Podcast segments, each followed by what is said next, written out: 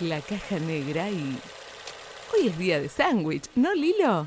Es día de sándwich. Llegué tarde por ir a la tienda por mermelada porque solo había ese, ese tonto atún. Lilo, Lilo, ¿por qué es tan importante? Pato controla el clima.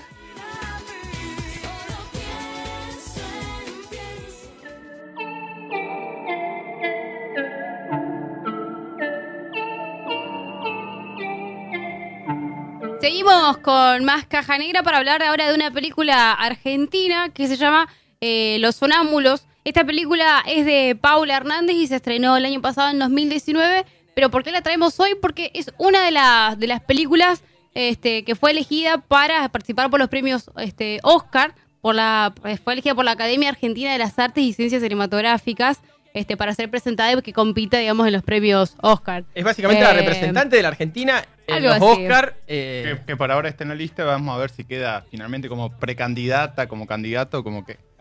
Hay otra, hay varias películas igual argentinas ahí que están dando vuelta y que nosotros hemos hablado, pero en definitiva esta es una de las que, esta es la que va a ir a competir con todas las otras producciones internacionales. Como ya hablamos un poco con Ya no estoy aquí, con La vida antes de sí, todas esas son, bueno, en Ya no estoy aquí, la mexicana que fue preseleccionada por su país, en La vida antes de sí, la, también la hablamos con por película italiana. Italia.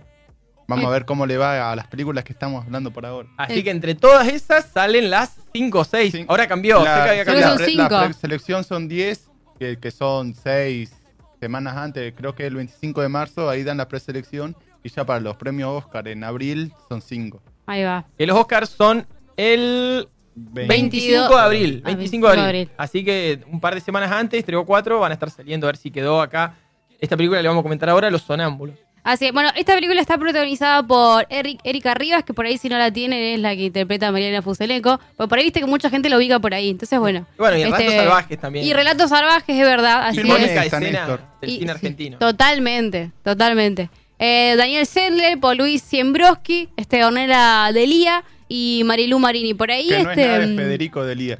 Claro, la Ornella Elía no es la hija de Federico. Hay que Yo lo decirlo también. Si era la hija de Mario Santo, me caía del piso. Ahí hay que no, chequearlo sí o sí. No pasó. No. Eh, pero bueno, a contarles un poco acerca de, cómo- de qué se trata esta película. Eh, esto, bueno, sucede con una, como en una en un seno familiar donde es bastante, bastante disfuncional, ¿no?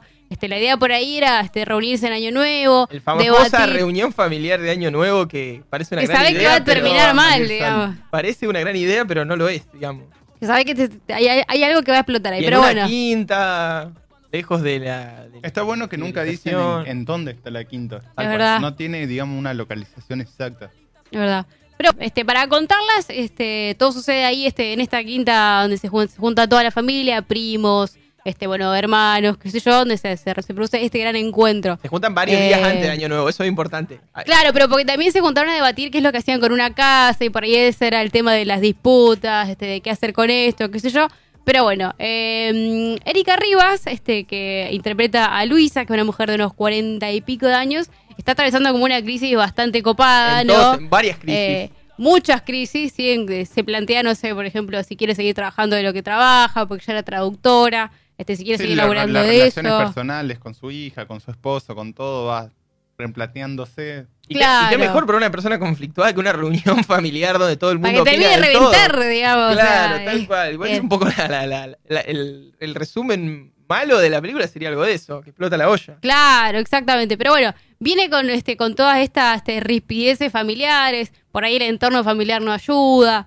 Entonces, bueno, todo eso hace que, que, que desemboque claramente en algo no tan este, positivo. Pero bueno, también, este, para me contarle un poquito acerca de los dramas, este no, no se estaría llevando bien con, con el marido, tiene una hija que ya es adolescente, que como que quiere este, crecer, quiere ser un poco más independiente, y eso también como que la jode, porque ya como que es el, el papel de madre por ahí que, que la quiere cuidar, que por ahí no le permite salir tanto, y el padre es como el más permisivo. Este, Pero es tipo, medio ganso. Es medio ganso, claro. También hay que mencionar que, que esa relación conflictiva con la hija se basa, eh, por así decirlo, también con el título de la película, que la hija sufre un sonambulismo, entonces por eso es que la madre es tan sobreprotectora con su hija. Y Ah, ahí se da también el claro. conflicto de la chica que quiere crecer y ser independiente y la madre no, porque tengo que cuidarte, porque cuando estás sonámbulo pasan cosas. Ah, eso, eso- eso- Claro. me enteré a partir de esta película que como que si uno tiene familia que es sonámbula, sonámbulos, eh, uno tiene más chance de ser sonámbulo. Yo eso no lo sabía. ¿Hablar dormido de ser sonámbulo también o no? Es otra cosa. ¿O tenés que caminar? Sé que hay alguien, gente que estudia eso y Ah, como capaz, son, capaz diferentes grados, claro. son diferentes grados de, eh, de- de- no sé si sonambulismo se llama o cómo. Pero bueno, la cuestión es que la familia de ella Claro, caminan dormidos por claro. la noche. Exactamente, entonces bueno, por eso hace que por ahí la madre esté como más pendiente de ella, que la cuide, que por ahí no se lastime, que no haga algo este, inconsciente, pero bueno, viene, viene por ese lado. Y porque la película arranca con una Y- escena muy copada. Y, y muy bien resuelta. Eso es uno de lo mejor que tiene la película, son cómo inicia los primeros 3, 4 minutos. Son espectaculares. Mucha atención, ¿eh? Claro, como, Eh. como contábamos, la película, ya se imaginarán después de todo lo que dijimos que eh, este es un, un drama familiar de esos que por ahí hay cierto público que no le, no le interesa tanto. O sea, mucho de los vínculos, las relaciones humanas, los El problemas. drama no le gusta, digamos. Porque es Claro, un drama. claro, Sí, sí, exactamente. Es un, Es un drama. Un dramón, digamos. Aparte Claro. también si está Erika arriba en el medio y en algún momento ya algo que- va a pasar, Algo algo, va a explota. explotar. Eso creo, creo que eso es una de las mejores cosas que tiene la película, es que todo el tiempo vos la ves y, y está, es una bomba de tiempo la película. Vos estás, Voy a esperar bueno, que aparezca Pepe Argento y reviente. No, no, vos, vos estás viendo la película y decís, bueno, acá se pudre todo. Y se calma. Y estás viendo vuelta y se pudre todo. Y, se y todo el tiempo te tiene la película en esa de que el día que se pudra todo en serio se va todo al joraca. Claro. Y es un poco lo que, lo que termina pasando. Por ahí, Mira, ahora- perdón que te interrumpa, Gabriel dice, hablar dormido no tiene que ver con el, con el sueño en fase REM. O sea, es otro tipo de sonambulismo. Ah, bueno, listo, listo, listo. Me, me quedo más tranquila entonces, que no soy sonámbula. Eh, no, lo, que estaba por decir es que era, ahora, ahora hablando un poco este, en, voz alta con ustedes, es que por ahí eh, la película hace que, empatices con, este, con Luis, Luisa, este, en esto de que la, tipa está con bajo 200.000 cosas depresionada. Este, está el tema del, esposo, de la hija, del quilombo que pasa ahí, que no vamos a decir qué es lo que pasa porque si no se- sería en vano, ¿no? Pero digo, es como que llevan a, a que explote. Por ahí, este, una de las cosas que para mí, a mí me dejó como con gusto a poco, que es cuando por ahí se va todo a la hostia, es como que vos decís, pero bueno, ay, ¿ahora qué pasó? Pero bueno, nada, es, Ah, Hay por ahí, por ahí es una... preguntas y pocas respuestas. Claro, exactamente, sí, sí, sí, este, y es un poquito lenta, eso también este, hace que, si bien maneja como momentos de tensión muy, pero muy fuertes, que hace que, no sé, que por ahí te, te mantengas como prendidito mirando y que pensando que se va a ir todo al, al- a la hostia este, en cualquier momento, pero no sucede, como que tiene esos, esos ritmos de tensión de va y ven que por ahí están buenos, pero Sí, como que- también hemos hablado varias veces de esto, cuando hacen la cocina a fuego lento, que, que vos estás esperando que algo pase y cuando pasa es espectacular, eso para mí lo que le faltó un poco más, de que pase algo. Claro. Sí, sí, es el principio y el final son tremendos para mí. Y después en el medio hay que llevarla, hay que llevarla. Pero bueno, plantea, como decíamos, que son muchas preguntas y pocas respuestas, una pregunta que está buena pensarla, que si es, se pregunta como si es posible estar dormido encontrándose despierto. Y no hace referencia a los sonámbulos, sino más bien a, a la gente, A la vida misma. a la vida, a la vida la misma rutina, de eh, la, la rutina, las relaciones que, que no son sanas, pero bueno, es lo que hay, de los laburos que no son lo que uno quiere, pero es lo que hay. El drama familiar que tenés que callarte la boca y listo, y ya está, y como que todo queda ahí guardadito. Así que me parece que eso, eso hace que sea un buen combo, tanto el nombre que le da a la película, los sonámbulos por su, su condición de, de de caminar a la noche, Mm. como a esta vida que tienen ellos, monótonas y están bastante podridos ya, son una pareja joven, o sea, la, la piba Ornella de Lía que hace un papel tremendo. Tremendo, fue una de las revelaciones de la película. Eh, también tiene un poco ya, está podrida. Entonces es un poco el interrogante de la película, me parece que eso es, es muy bueno.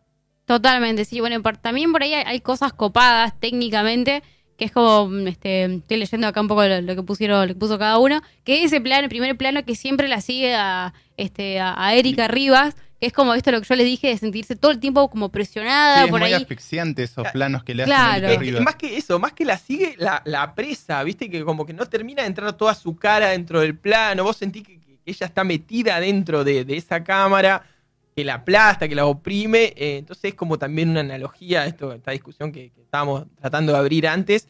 Creo que eso es otro gran logro de, de la película, digamos, y se nota Sí, mucho. y también dentro de lo que es el mismo personaje, ahora hablando de estos se me ocurrió lo de Erika Rivas, que siempre busca como abrir una ventana, tener esa respiración de aire puro, como despertarse. Siempre va jugando con eso el personaje a lo largo de la película. Exacto. O esos micro momentos de liberación, de irse, de no estar en ese lugar, porque evidentemente no quería estar ahí. Eso está muy copado.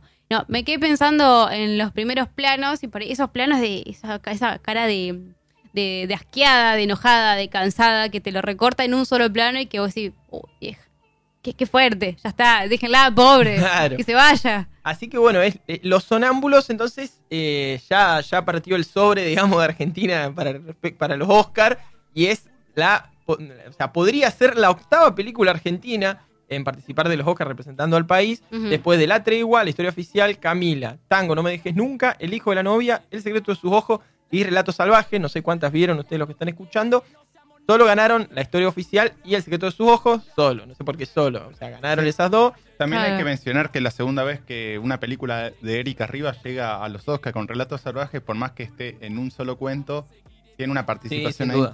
Y también otra de las cosas que no íbamos planteando eh, nosotros al ver esta película da para, conocer. Da para debate. ¿Por qué los sonámbulos y no de las otras películas que han salido a lo largo del 2019 y 2020? Nosotros no estamos un par que la mayoría vimos y ya la hablamos un poco, que son El robo del siglo del 2020, El cuento de las comadrejas, mayo del 2019, La odisea de los giles, agosto del 2019 y Los sonámbulos, noviembre del 2019. Abrir el debate para No, no, y eso está en cada uno de, qué es lo que más le gusta y qué sé yo. Yo pensando en los Oscars, cómo son, que saben que lo, me interesan, pero hasta ahí no creo que los sonámbulos pueda llegar a, no digo a, competir, sí, pero no puede, no, no creo que no la veo ganando porque la veo como muy un drama eh, como familiar. digamos, algo normal, algo que pasa, no está contando nada nuevo, digamos, por ahí. Sí, sí, viste que, los Oscars siempre buscan alguna problemática, qué sé yo, mayor, digamos. Una problemática social, más o menos, se me viene ahora con Paras, la última. Que de una. Claro, entonces no la veo ganando. Creo que la, competir, seguro. Claro. Ahí yo como que en esto del drama social la enmarca más en la Odisea de los Hits. Este, que hablábamos acá de esa y es tremenda. Claro, pero es eh, más una ficción cómica y eso nunca, nunca le garpó, o sea, nunca los Oscars le dieron tanta bolilla tampoco. Sí, mm. convengamos que las cuatro que mencionamos tienen sus temáticas y su estilo de narrar diferente. El robo del siglo es más acción, el cuento de las comadrejas, bueno, también estas glorias olvidadas. La Odisea de los Giles sí, eso más cómico, tonto, se podría una ficción, un drama, pero hecho de manera. Claro, una humorada bien argentina, aparte. Eh, así que bueno, hay que ver si eh, finalmente los sonámbulos participa.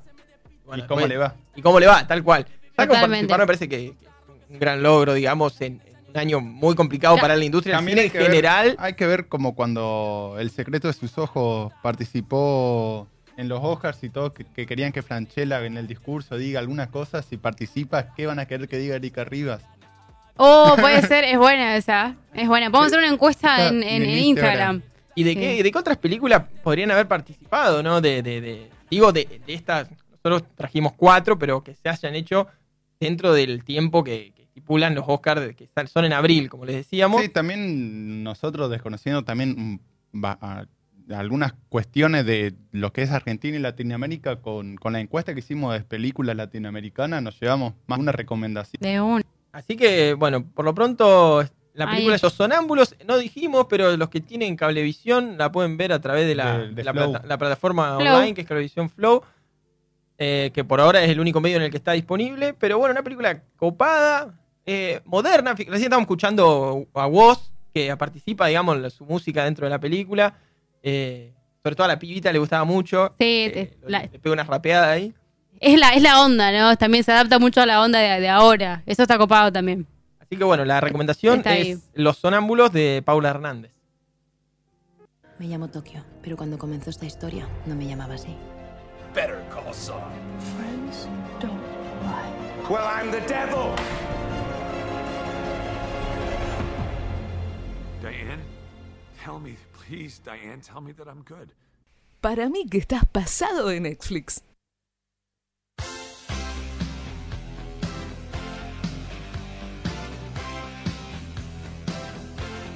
Y así llegamos entonces al final de la caja negra, bueno, con las recomendaciones de, cada, de todos los días, un poco de novedades y y bueno, y charlando como siempre con la gente que nos acompaña en las redes sociales, la caja negra 881. Gracias a la gente de, la, de Twitch, por lo menos Maca se enteró que no es sonámbula. No soy sonámbula, chicos. Me, me, voy tranquila porque. Y después de un par de semanas también Netflix le dio la razón con Gambito de Dama. ¿Vieron? Hoy es mi día, ¿no? Me voy contenta. Tendría o sea, que jugar, no sé, a la quiniela, algo de eso. Voy a jugar.